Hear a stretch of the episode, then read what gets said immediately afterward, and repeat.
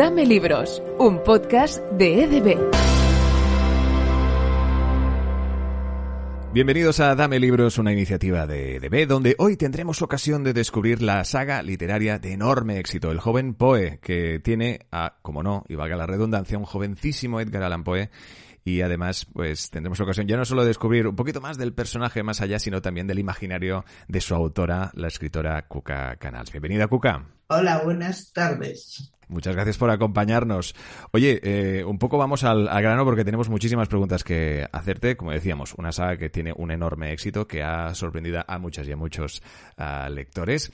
¿Qué vínculo tienes tú con Edgar Allan Poe? A mí me han contado que tiene que ver con cierto programa de televisión que veías con tu hermana de pequeña y que en principio no podías ver por edad. Bueno, sí, es muy divertido. Bueno, yo tengo un hermano un año mayor que yo y cuando tenía más 10, 11 años en la televisión daban un programa de miedo eh, basado en los relatos de Edgar Allan Poe. Entonces mi hermano y yo los mirábamos a escondidas de, mis padres. Y bueno, eh, nos daban muchísimo miedo, pero nos quedábamos como paralizados y había una cosa que era muy curiosa, que a pesar de sentir mucho miedo, nos lo pasábamos muy bien. Entonces, bueno, pudimos ver como cinco o seis episodios hasta que mi madre nos descubrió y nos dijo, esto no lo podéis ver hasta que seáis más mayores. Y entonces yo creo que desde aquel momento me entró, bueno, un poco lo que les pasa a los niños, que te prohíben una cosa y tú lo quieres, pero ya me entró en ganas de descubrir a este personaje. Y bueno, no me ha defraudado, ¿no? Porque años después lo he descubierto y, soy feliz con él. Desde luego, eh, en nada entramos en las interpretaciones del miedo, que no son pocas, y cómo ha evolucionado también con el paso de los años, y cómo sin embargo Edgar Allan Poe sigue ahí, ¿no? Como uno de los grandes maestros del misterio y del miedo. Bueno, yo creo que es uno, eh, de los personajes o de los escritores más importantes de, de todos los tiempos, y bueno, lo que está claro es que ha marcado mucho a los escritores, sobre todo del siglo XX, siglo XXI. ¿no? Su forma de escribir es muy moderna. Con esta bonita anécdota que nos comentabas, yo creo que de alguna forma, no sé, no sé, puede que me equivoque, ¿no? Pero que quieras hacer pasar ese, ese miedo que disfrutabas, ¿no? Eh, con, tu hermano, viendo dicho programa de televisión a, a, los lectores precisamente de las aventuras de este joven poe. Bueno, sí, bueno, yo creo que es uno de los objetivos que los niños se diviertan con el miedo, ¿no? Es un poco contradictorio y bueno, pasa con, con muchas cosas en la vida que parece que es una cosa pero que no, pero que es otra, ¿no? Pero pasar miedo, curiosamente, es muy divertido, ¿no? Todos queremos pasar miedo y bueno, yo creo que Edgar Allan Poe en sus novelas pues hizo este ejercicio y la gente se lo pasaba muy bien leyendo sus, sus novelas, ¿no? Y bueno, yo veo que es un poco como, como el picante, ¿no? Que te pica pero quieres más, ¿no? O como una puerta que queda abierta y no puedes evitarlo y la quieres eh, pasar, ¿no? Quieres ver lo que hay más allá. Además, e, es un eh, personaje, estamos hablando de un Edgar Allan Poe de 11 añitos, ¿cómo eh, ¿Te imaginaste el personaje o tuviste ocasión de documentarte sobre la infancia de Edgar Allan Poe? Eh, ¿Cómo fue ese proceso?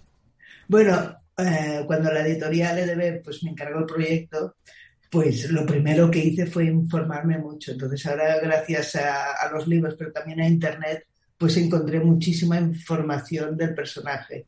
Entonces, bueno, tuve otra ventaja que mi hijo Bruno, por aquella época, cuando yo empecé, tenía 11 años.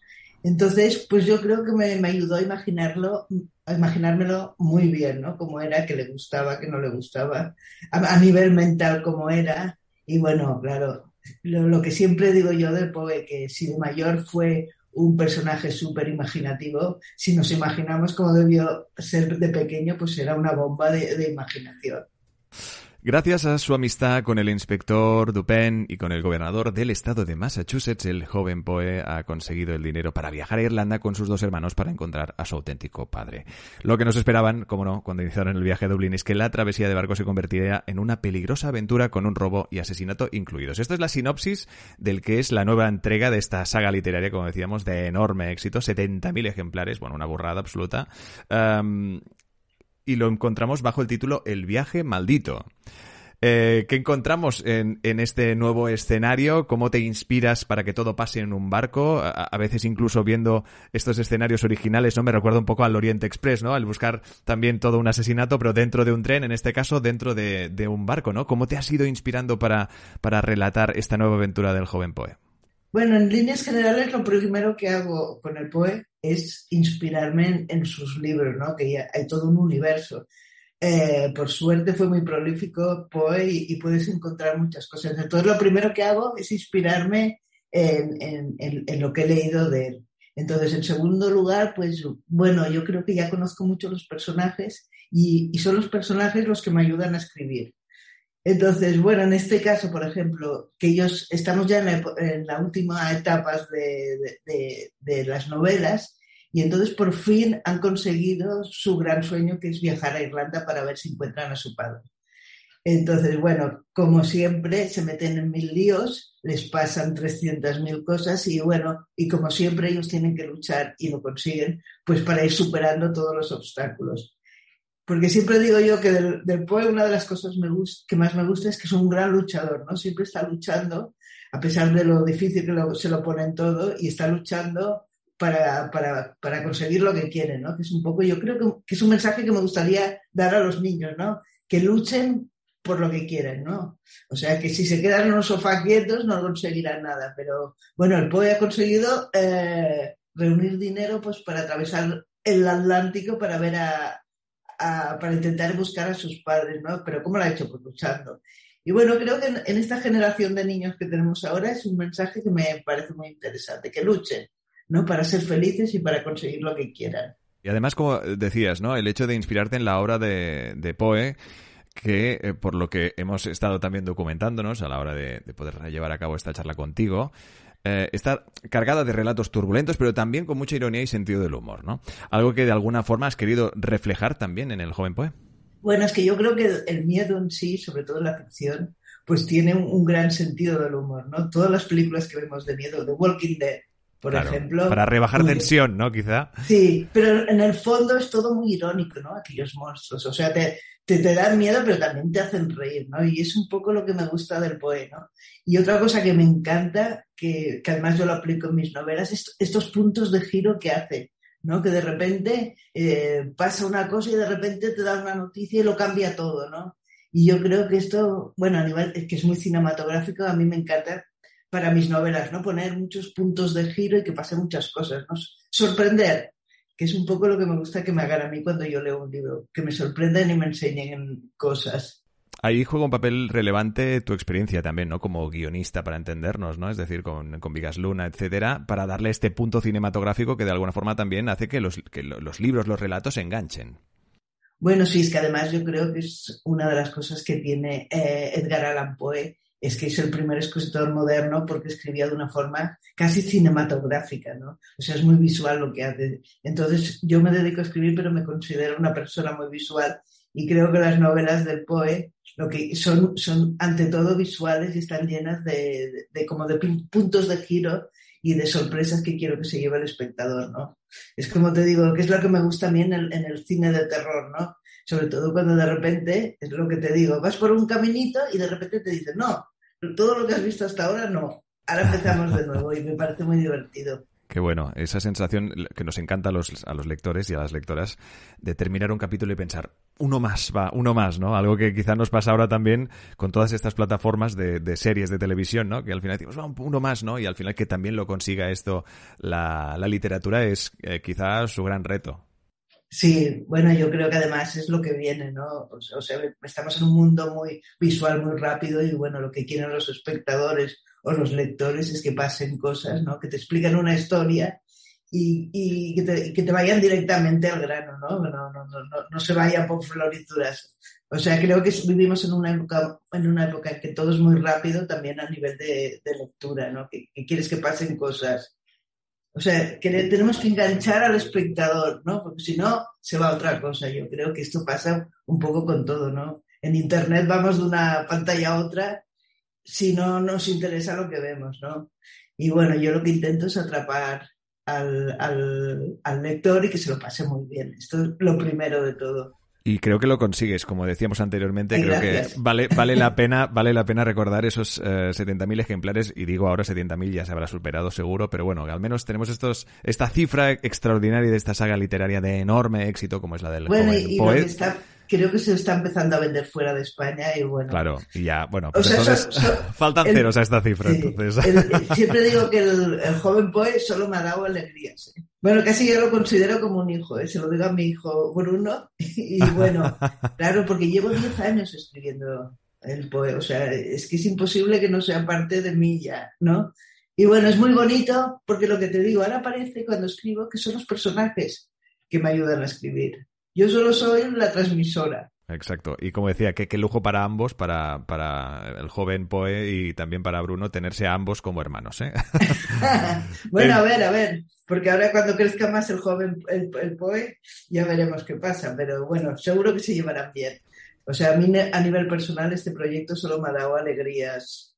Además, claro que los libros eh, te enseñan cosas a ti cuando escribes. Aquí, por ejemplo, me ha enseñado cómo me gusta a mí escribir novelas de misterio, que no lo sabía hasta ahora. Claro, exacto. De alguna forma te, ha, acompañado a, realizarte en un aspecto que no esperabas a nivel eh, de... Correcto, o sea, yo, yo pensaba que era más de historias de amor y de cosas más como románticas, y no, he visto que me gustan las cosas que van al límite que bueno, también en mi carrera como guionista, también con, películas como Jamón Jamón también iba al límite. Pero cuando escribía yo pensaba que era mucho más dulce y no. O sea, he descubierto que me gusta pues, pues llegar, llevar las, lo que yo explico al límite, que yo creo que es cuando es interesante una historia, por otra parte, ¿no? Porque si a tus personajes se lo tienes que poner difícil.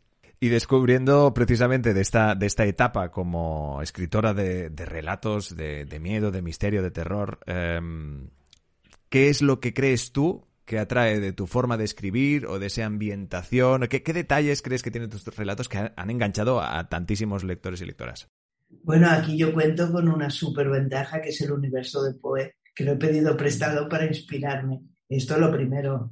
Creo que, bueno, una de las cosas que me gusta de este proyecto y espero es que los, los niños que ahora leen estos libros, dentro de unos años, lean los libros originales de Poe, que creo que es una cosa súper interesante. Y bueno, ¿qué ha atrapado? Pues no lo sé, creo que lo tendrán que decir los lectores, pero yo creo que les gusta pues este ritmo trepidante. Y bueno, lo, lo que te decía de los puntos de giro, que gusta a pequeños y a mayores, ¿no? Yo creo que es una de las cosas que más me gustan del cine es poder pues darle las vueltas a las cosas, ¿no? O sea, estos puntos de giro que te, que, te sorprenden, ¿no? Que te dejan, dices, ahora de repente este puede ser el asesino y te quedas como pasmado. Y esto para mí es muy divertido. Y bueno, o sea, todo el cine que admiro, sobre todo el de suspense, es un poco así, ¿no? Hitchcock, por ejemplo, o el Bayona, ¿no? Cuando hace según qué películas. Es muy, es muy divertido esto los plot twists, ¿no? Que los llaman, que de pronto hay ese giro argumental, que de pronto, ay, que resulta que el que yo pensaba que el héroe resulta ser el antihéroe. Sí, esto, esto a mí me parece fascinante. Y bueno, yo claro, yo además vengo de la publicidad, o sea, yo estudié ciencias de la información y bueno, esto me ayudó también a saber eh, explicar historias, pues yendo siempre al grano, ¿no? Sintetizando muy bien. Y yo creo que esto ayuda, ¿no? O sea, cuando haces publicidad tienes que explicar una historia en 20 segundos. Entonces, te ayuda a, ser muy, a trabajar mucho la síntesis, ¿no? Y yo creo que esto es muy bueno a la hora de escribir una historia, porque, porque vas directamente a, a, a, tu historia, ¿no? Y entonces es lo que conviertes, conviertes una historia normal en una historia trepidante. De alguna forma contábamos antes o nos explicabas un poco qué es lo que atrae del miedo, ¿no? Pero también de alguna forma me gustaría que, recordaras cuando tú eras pequeña, ¿no? Los miedos que, que, tú tenías y si de alguna forma esos miedos, ¿no? Eh, el que pueda generar una, una chaqueta mal puesta encima de una silla que parece que alguien te está observando mientras duermes, ¿no? De esos típicos miedos que la imaginación siempre juega malas pasadas. Todos ellos de alguna forma, ¿has tenido ocasión incluso de recopilarlos y reflejarlos en, en estos relatos? Bueno, yo creo que para empezar, que todos los creadores, cuando estamos creando, estamos haciendo como una biografía de nosotros, ¿no? Más cercana o más explícita o menos, pero que todo es, todo lo que un, creador hace es autobiográfico. En este caso, yo de pequeña, pues, por ejemplo, tenía miedo a la oscuridad. Eh, porque vivía en una casa muy grande y mi habitación estaba muy lejos de la de mis padres. Entonces, para atravesar desde mi cuarto hasta la de mis padres, cuando tenía miedo, era como un, drama. Y entonces esto, yo creo que en el poema la oscuridad sale mucho, ¿no? Pero bueno, lo bonito yo creo que al lado de la oscuridad, pues está también la luz, ¿no? Y bueno, eh, ahora estaba pensando en cosas que me daban miedo de pequeña, los animales, los insectos, y eso también aparece en los libros del poeta. Hermana y su relación con los insectos. Ella es mucho más valiente que yo, pero creo que yo he proyectado esta valentía en el personaje. Y bueno, hay un miedo que yo también tenía de pequeña, pero creo que también esto se ha traducido en escribir, que es, que es el miedo, tenía miedo a crecer. Yo cuando era pequeña era muy feliz y estaba muy bien con mis padres y mi hermano en mi casa. Y creo que ya entonces tenía miedo a, crecer. Y bueno, yo creo que una forma de escribir, de continuar siendo niño es escribiendo, ¿no? Porque creas tu mundo, ¿no? Tus personajes, o sea, es como jugar a Legos, ¿no? Pero con palabras, ¿no? Y bueno, creo que, que, escribo, entre otras cosas, pues para seguir siendo una niña. Estos miedos que, como dices, eh, son variados eh, y cada uno tiene los suyos. Eh, si hay, no, hay, no, creo que no hay suficientes hojas en el mundo como para escribir un libro sobre miedos en general, pero sí que de alguna forma podemos decir que el concepto de miedo en sí ha evolucionado, sea pues a través de la literatura, del cine, de la televisión, etcétera. ¿Es más difícil asustar ahora que antes? Bueno, yo creo que en general es más difícil sorprender ahora que antes, porque bueno, la avalancha de información que tenemos en todos lados, ¿no? la, cantidad de cosas que vemos, de memes, de, de vídeos maravillosos de sitios, pues hace que cada vez sea más difícil sorprender. Pero bueno, el listón está más alto, pues intentamos saltar más alto, ¿no? También es, es una época muy bonita porque también puedes ver muchas cosas. Y bueno, el miedo yo creo que sí, eh, también ha evolucionado. Ahora es mucho más, es mucho más macabro todo y mucho más retorcido, ¿no? Antes éramos más ingenuos, ¿no? Salía la bruja y ya te asustabas. Ahora sales sale una bruja y te pones a reír, ¿no? Y bueno, los niños también ven mucha cosa, ¿no? Claro, solo las noticias y es como una película de miedo. Y bueno, por desgracia, yo creo que te vemos demasiadas cosas, ¿no? Y los niños muchos padres pues no les dejan ver de todo y bueno, no sé si es bueno o malo, pero yo no lo haría. Pero, pero creo que pasa, que, que vemos demasiadas, sobre todo los niños ven demasiadas cosas, yo. En un relato donde hay investigaciones siempre acostumbra a, ver pues esas situaciones tensas ¿no? que genera eh, todo esto que estamos comentando, pero eh, y nos vamos a, otra a otra saga de relatos por tu parte y es en los que la filosofía tiene un papel muy muy relevante, ¿no? Eh, hablamos de filo y Sofía, ¿no? Una agencia de investigadores que se dedica a resolver enigmas pues con un método un método revolucionario, básicamente utilizando el pensamiento filosófico. Claro, que también menudo reto ahí, ¿no? Porque según qué investigaciones ya son complejas de por sí, pues usando las grandes mentes de la, de la historia de la filosofía, eh, pues llevan a cabo Filo y Sofía, eh, estas dos protagonistas en estos relatos. Oye, ¿qué te lleva a juntar, pues eso, filosofía con aventuras, con misterio, y que te une a ti, a la filosofía? Bueno, yo cuando iba a la escuela, yo no era muy buena ex estudiante, pero ya me gustaba mucho la filosofía, porque bueno, además tenía un típico profesor de estos que te hacen enamorar de una materia. Y bueno, desde aquel momento pues ya pensé que me gustaría hacer algo con la filosofía. Entonces, cuando he escrito El joven Poe, que ha tenido mucho éxito, como ya estoy en los últimos libros que se van a escribir de esta saga, me empecé a preguntar, bueno, ¿y yo qué podría hacer después de, del Poe? Ya tenía el listón alto de algo que me había gustado mucho. Entonces, no sé por qué un día me imaginé a varios filósofos juntos en una habitación y además eran niños. Y entonces me imaginé a Sócrates de niño, que era amigo de Descartes, que también era niño, y de Nietzsche, que era niño. Y pensé, ¿y por qué no junto muchos filósofos y, los, y además son niños y los uno y, hacen algo? Y entonces, así de esta forma tan caótica fue el inicio de todo, ¿no? Entonces, eh, tenía los niños, la filosofía que ya me gustaba mucho. Luego tenía la experiencia de haber contado la infancia de, un niño, que, que es el Poe, y también me gustaba mucho. Entonces decidí hacer una cosa como parecida pero diferente y dando un paso más. Entonces aquí son varios niños, son todos filósofos y bueno, también me pareció la bomba juntar a Sócrates, Nietzsche, Descartes y lo que sea, ¿no? y juntarlos, que sean niños y que se dediquen a resolver asesinatos. Porque, bueno, la filosofía a medida que vas investigando, ¿no? Descubres que está, bueno, que tiene mucha relación con los niños, ¿no?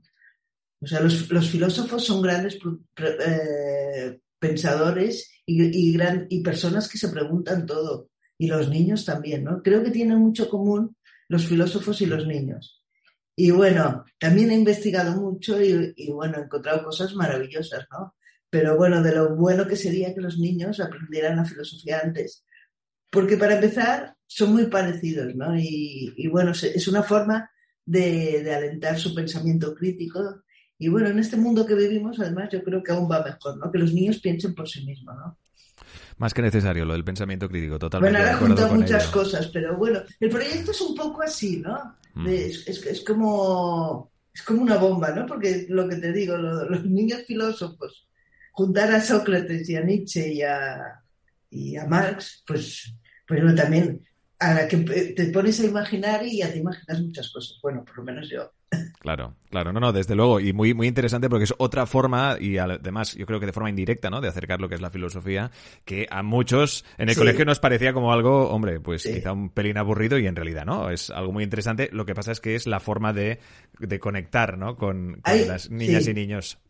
Hay una cosa muy bonita que me han dicho esto de los filósofos, ya más adultos, padres de niños que lo han leído, que me han dicho, oye, a mí me hubiera gustado que cuando era pequeña hubieran habido libros así, ¿no?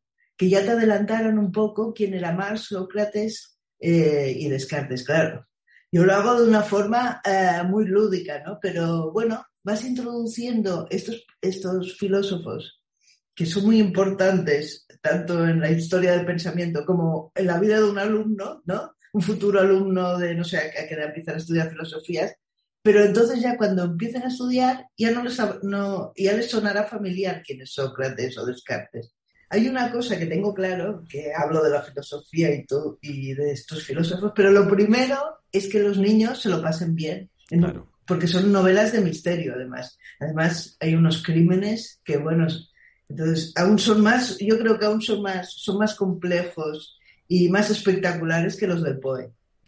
Bueno, yo, yo, creo que ya de por sí eh, nos va a faltar tiempo. A los que nos escuchéis, también madres, padres, eh, que ahora mismo pues eh, tengáis a, niños ávidos de relatos eh, y que además también de conocimiento tenéis la ocasión primero de disfrutar de las aventuras en ese misterio, ese terror y a su vez, quién sabe, pues de aquí unos años de descubrir la, la obra literaria de Edgar Allan Poe. Pero de momento tenemos el joven Poe. Yo creo que es, es muy importante que los niños lean porque te da una base, o sea, aprendes leyendo, aprendes de todo, aprendes a escribir mejor, aprendes a, ¿no? Porque hay muchos niños que ahora escriben con faltas. Yo creo que les falta leer, ¿no? Porque cuando lees ves cómo se escribe, ¿no? Y entonces, bueno, que lean lo que quieran, pero que lean, ¿no? Es una forma de, de entrar en otros mundos con más profundidad que si ven una película o, si ven un, o hacen otra cosa. ¿eh? Claro. Y, y bueno, hoy en día yo entiendo que es más difícil, ¿no? Concentrarse para leer pero creo que el esfuerzo merece la pena. No, no, por supuesto. Y además ahí tenemos el papel relevante de esa concentración, ahora que vivimos, rodeados de tantísimos inputs, que sí. pues los que estamos en casa, ¿no? Y evidentemente queremos que nuestros hijos se centren en algo. No, yo creo que por eso aquí más que nunca es importante el papel de los padres, ¿no? Por, para que ayuden a que el niño tenga un sitio en silencio para leer, porque claro, si, si tiene que leer con la tele puesta, el ordenador y no sé cuántas cosas, pues es un poco difícil.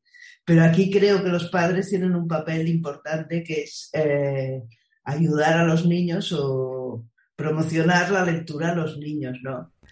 Pues ahí queda, como decíamos, ganas de misterio, ganas de conocer, incluso descubrir de aquí unos años la obra de Edgar Allan Poe, tenéis el joven Poe. Y si además eh, queréis de alguna forma que vuestros hijos conozcan de la riqueza del pensamiento crítico, de la riqueza del pensamiento filosófico, de tantas mentes maravillosas que se preguntaron tantas cosas, y que sea la mejor forma de acercarlo a vuestros pequeños, pues oye, Filo and Sofía, ahí tenéis esa aventu esas aventuras desde estas investigadoras que se dedican a resolver estos eh, enigmas con este método revolucionario utilizando el pensamiento filosófico. Hoy con nosotros uh, su autora de estas uh, aventuras y en las que seguro tendremos ocasión de volver a, a charlar con las nuevas eh, entregas de ambas aventuras. Cuca Canals, muchísimas gracias por acompañarnos. Gracias a vosotros y un placer estar aquí.